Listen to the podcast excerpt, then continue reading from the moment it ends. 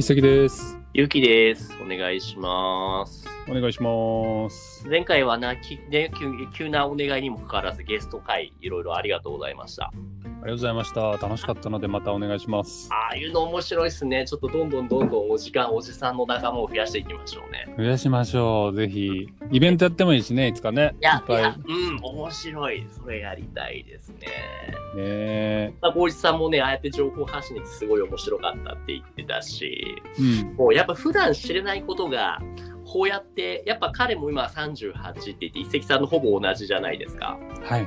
やっぱね、いないんですって、あんまそういうそのバリバリのツール、周りに使ってる人とか、あとはそもそもフリーランスだから他の人と接する機会がそんなにないんですデイトレーダーっていう四国職業柄特に。うんうんうん。だからこそ、こういう活動はすごい需要があるのではと。で、まあ、ただ情報発信してるだけだったらあるけども、とっつきにくいとか、ちょっとそれは俺のためのものじゃないよっていうフィルターがある中、そのおっさんっていうスクリーニングをかけると、おじさんたちはそのやっぱ貴族意識じゃないけれども、あ、これは僕たちのための、僕たちでもできるんだって一つワンステップね、寄ってくれるからすごいいいんじゃないかなと思うんですよね。ああ、なるほどね。うんうんうん。いう意味でもすごい面白いコンテンツになりうると思うので頑張ってやっていきましょう。やっていきましょう。はい。あとさっきそう、あれだ、これを始める前にちょっとプチ自慢で僕のアドレスホッパー、うんそ、の地域転々としていく中で今こういうところにいるんですよっていうその大阪の八尾？8つの尾って書いて八尾かな？っていうところにいるんですけども、そこの物件をさっき紹介したんですけど、どう、どうでした？すっごいですね。なん、なんていうんですか、純和風っていうんですかね。中中庭があって。ねえ、ねえ、コミック的なね、中庭があって、こんなところに滞在できるのかっていうすごいね。最高っすね。しかも、うん貸し切り状態なんですよね、ほぼ。もう今誰もいなくて、すごい広いところに僕一人で住んでる感じですね。そこにだからもう今1週間ぐらいいる予定ですね。へえ、外国人とかね、泊まれたらお喜びしそうな場所ですよね。うん、喜びますよね。って感じですね。今日は何の話をしましょうか？さっきなんか話してたんですよね。あの最近コンテンツ制作で便利なツール増えてるよねって話してましたよね。そうですね。前もこの、オジフルエンサーに入ってから紹介はしてないんでしたっけ？その、うんキャップカットっていう、まあ僕も一石さんもメインのインスタグラムでうん動画コンテンツを作る際に役立っている動画編集アプリっていうんですかね。があります。それがキャップカットっていう名前なんですけれども、って話だったんですけど、どういうツールかってちょっと今一度一石さん確認おさらいお願いしていいですか？もう単純に動画編集ツールですよね。うんうんうん、何ができるんでしたっけ？えっ、と、まず、えーなんだろうな、動画を取り込んで、うんここにまあ文字入れたりとか、音入れたりとか、あとその文字を入れるって結構そこら辺のアプリでできると思うんですけど、文字を時間に合わせて動かしたり消したり、はいはい、はいあ。とトリミングしたり、まあいろいろできますよね。そうなんですよ。すごい細かい部分までね、揃うし、あとはその素材もしっかりそのツールの中に音楽とか画像とか入ってるから、なんだろう、一番使いやすいですね。やっぱやってて。うん、うん iPhone ユーザー、Mac ユーザーは多分 iMovie っていうんですかね。あれが一番、あの知ってると思うんですけど、結構かゆいところに手届かなくて、そうなんですよでね。も無料だからって使ってたと思うんですけど、キャップカットも無料で、ゆうきさんがよくね、なんでこれ無料なんだっていうのを何度か言っていて、それがどうやらあれですよね、TikTok を運営してる会社が、もしくは関係会社がそう開発しているものなんだってことが分かったので、もうまさにその TikTok の親会社のバイトダンスってところが、うん、このキャップカットも作っているところなんですよね。うん、うん、うん。だからもう、マッチポンプって言い方いいのかもしれない。まあでも本当そうですよね。だからそっちでマネタイズしてるから、そのうんキャップカットでは別にお金稼がなくてもいいよねっていう感じなんでしょうね。いや、そう、すごい面白いっすよね。そういうマネタイズの仕方っていうのは。そう、プラス今僕たちがこれ撮ってるのはアンカーっていうアプリを使っていて、これはあれですよね、無料で、えっ、と、音声を取れて、で、いろんなはいこう、例えば、えー、Spotify とか Apple とか、あ Apple の iTunes とかに音声を一気に配信して、そこでリスナーさんが聞けるっていうもので、先日あれですよね、えっ、と、Spotify が買収したと。そうですね。もう Spotify からしたら、もうそこまでを取り込んじゃった方がきっと楽なんでしょうね。ですよね。だかたら、ものをアンカーで上げてね。で、そこからマネタイズ。だから、えっと、はい。だから、要はそのでっかいコンテンツを売りにしている企業が、コンテンツ作りのアプリ会社とかをまあ買収したりして、そこで無料でやらせていいコンテンツ発信してもらってマネタイズするっていうのが、なんか流れになってるのかもしれないですね。うまいですよね。ユーザーの見え方からしたら、無料で使えるすごいツールがあって、うん。で、気づかないうちに、じゃあ作ったコンテンツをどこにアップロードしようってなった時に、その人たちの土壌にアップロードさせるっていうう、ん。面白いな。なんか畑を貸すから自分で耕して、それを私たちの農協 JA で売ってみたいな、そういう感じなんですか、ほんとそんな感じですね。そそう。で、今日ね、ちょうどね、あの、読んでた本で参考になる情報があったので持ってきましたよ。えっと、今じゃあどんな本、ですか？タイトルは？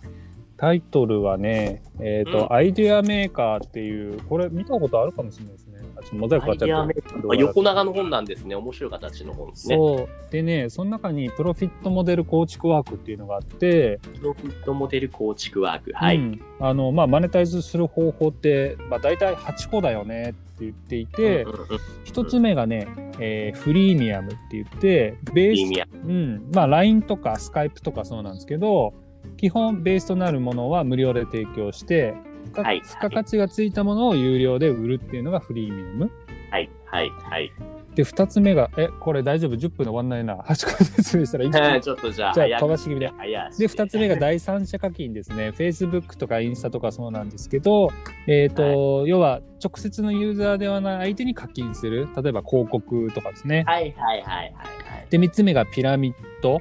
えっ、と、まあ、もうたくさん商品を用意して、ローエンドですね。安いものは基本収益はいらないんだけども、高いもので収益を上げる。スウォッ累とか累進課税、累進課税的な？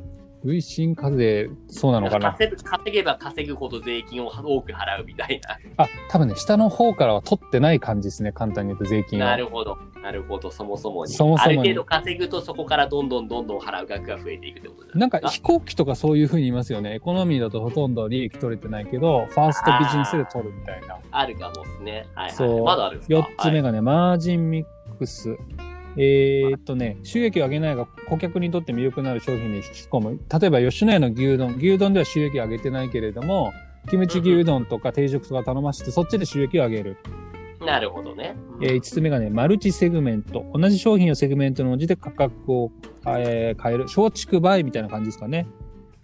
子供向けの映画で、子供では収益上げてないけど、連れてきた大人で、えー売り上げを上げると。なるほど、で、ね。6つ目がね、マルチチャンネル。チャンネル別にマージン率を変更して、えーまあ、低マージンで露出して、高マージンで商品を購入してもらう。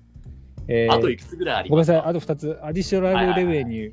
えー本体製品はロープライズで、保管製品を高マージンで販売。プリンターとかそうですかね。